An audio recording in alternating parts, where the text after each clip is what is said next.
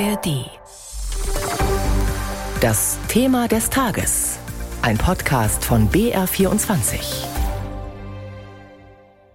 Am Sonntag steht in der Türkei eine Stichwahl an, die erste in der Geschichte des Landes. Rund 64 Millionen Menschen sind aufgerufen, entweder Amtsinhaber Erdogan oder seinen Herausforderer Kılıçdaroğlu zum Präsidenten zu wählen. In diesem Thema des Tages wollen wir darauf schauen, wie wichtig Wahlbeobachter bei dieser Stichwahl sind und was sich im Wahlkampf in den letzten zwei Wochen verändert hat. Unser Korrespondent Benjamin Weber war in Balıkesir unterwegs, dreieinhalb Autostunden südwestlich von Istanbul. Im ersten Wahlgang hatte der Oppositionskandidat diesen Wahlkreis knapp gewonnen. Auf einem kleinen Platz aus Waschbetonplatten im Zentrum von Balıkesir sind Wahlkampfstände aufgebaut. Eine Frau in einer roten Weste verteilt Wahlwerbebroschüren für Kemal Kılıçdaroğlu, den Präsidentschaftskandidaten der oppositionellen CHP. Auch die AKP ist hier präsent und damit ist es ganz schön eng. Deren Standbeauftragte, die 24-jährige Bilge Nuray Yildiz, stört das nicht. Ja, wir stehen nah beieinander, aber wir verfolgen ja ein ähnliches Ziel. Bei der CHP sind Freundinnen von mir, aber ich stehe nun mal auf dieser Seite. Wir wünschen uns gegenseitig gutes Gelingen.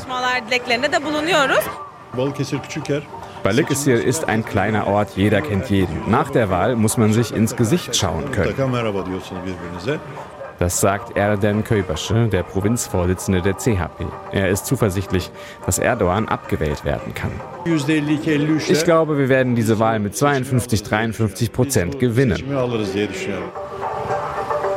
Bilge, die Standbeauftragte der AKP, sieht mit unbedeckten Haaren, Trenchcoat, buntem Sweatshirt und Zahnspange anders aus, als man vielleicht erwarten würde.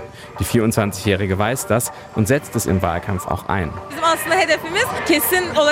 Wir wollen hier Menschen ansprechen, die uns bisher nicht gewählt haben und Unentschlossene. Eigentlich müssen wir nicht viel tun, denn die Fortschritte unter Recep Tayyip Erdogan sprechen für sich. Wir schildern den Bürgerinnen und Bürgern nur noch einmal, was er alles geleistet hat. Die Erhöhung der Renten zum Beispiel und dass man Geld vom Staat bekommen kann, wenn man zu Hause Angehörige pflegt. Und sie spricht von der nationalen Industrie, die jetzt eigene türkische E-Autos baut und Drohnen. Seit klar ist, dass Staatspräsident Erdogan und sein Herausforderer Kilic Darulu in eine Stichwahl müssen, ist der Wahlkampf nationalistischer geworden. Ich bin eine Frau der Republik Atatürks. Ich will, dass meine Kinder ein Leben in Freiheit und Wohlstand führen. Asuman ist 53 und gehört zur nationalistischen I-Partei, die Kilicdaroglu unterstützt. Dass der alle Geflüchteten nach Syrien zurückschicken will, das findet sie richtig. Selbstverständlich fühle ich mich in der Pflicht, notleidenden Menschen zu helfen, aber wir helfen ihnen nicht mehr, wir füttern sie durch. Ich denke, so viel Gastfreundschaft, das ist jetzt genug. Der 28-jährige Berg ist Architekt und Ehrenamtlicher in der CHP. Vor dem Mikrofon ist er optimistisch, ist es aus, erzählt er. Von den vielen Gleichaltrigen, die bereits gegangen sind nach Frankreich, Australien, Montenegro, spricht von den Gerüchten, dass Erdogan nach einem Sieg sofort Alkohol und Zigaretten teurer machen will und wie sehr die CHP-Jugend traumatisiert ist, dass Kilic Darolu in der ersten Runde nicht gewonnen hat. Berg macht sich, auch on the record, keine Illusionen darüber, was es bedeuten könnte, wenn er auch die zweite Runde verliert. Das könnten vielleicht die letzten freien Wahlen sein, wenn wir nicht gewinnen. Noch sind nicht alle Bastionen des Rechtsstaats in der Türkei verloren. Wir haben eine vielleicht letzte große Chance und die wollen wir wahrnehmen. Benjamin Weber war das über den Wahlkampf in Balıkesir. Landesweit gilt Erdogan bei der Präsidentschaftsstichwahl am Sonntag als klarer Favorit.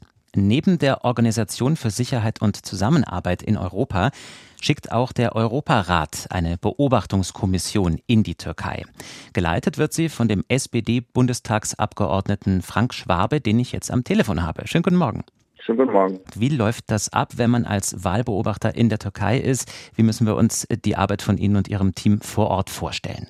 Wir sind mehrmals da. Wir waren schon vor Wochen da mit einer Vorwahlbeobachtung und haben uns das Umfeld der Wahlen angeguckt. Man muss ja verstehen, dass in einem demokratischen Umfeld statt, wo Medienfreiheit gewahrt ist, wo alle Kandidaten dieselben Chancen haben, wo die Opposition nicht unter Druck ist. Das ist das eine. Und dann sind wir am Wahltag da Und zwar auch nicht nur am Wahltag, sondern auch ein paar Tage vorher. Und wir treffen uns mit allen Parteienvertretern. Wir treffen uns normalerweise mit dem obersten Wahlrat, treffen uns mit der Zivilgesellschaft und sind dann bei der Wahl da vor, vor zwei Wochen und sind jetzt zur Stichwahl wieder da. Also insgesamt, was mich persönlich betrifft, bin ich ungefähr 15 Tage in der Türkei. Am Wahltag gehen wir dann in die Wahllokale.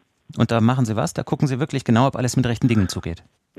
Sind ja zusammen, haben Sie gesagt, mit der äh, OSZE dort und haben am Ende so um die 200 Wahlteams. Sie schaffen am Tag vielleicht sechs, sieben, acht Wahllokale. Da kann man hochrechnen, vielleicht 1500 können wir uns insgesamt angucken. Das ist natürlich nur eine kleine Stichprobe mhm. äh, des gesamten Landes, aber wir versuchen eben schon durch unsere Präsenz deutlich zu machen, wir könnten überall sein, wir bekommen mit, was passiert.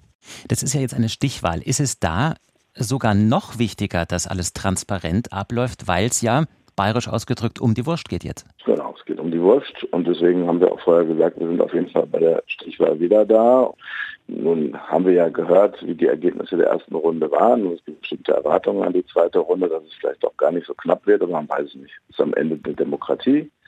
Es ist eingeschränkt in der Türkei, weil eben die Medienfreiheit eingeschränkt ist, weil Parteien unter Druck stehen. Also die Bedingungen sind nicht so, wie wir uns die wünschen, das muss man klar sagen. Aber am Wahltag haben die Menschen schon eine freie Wahl und können frei wählen.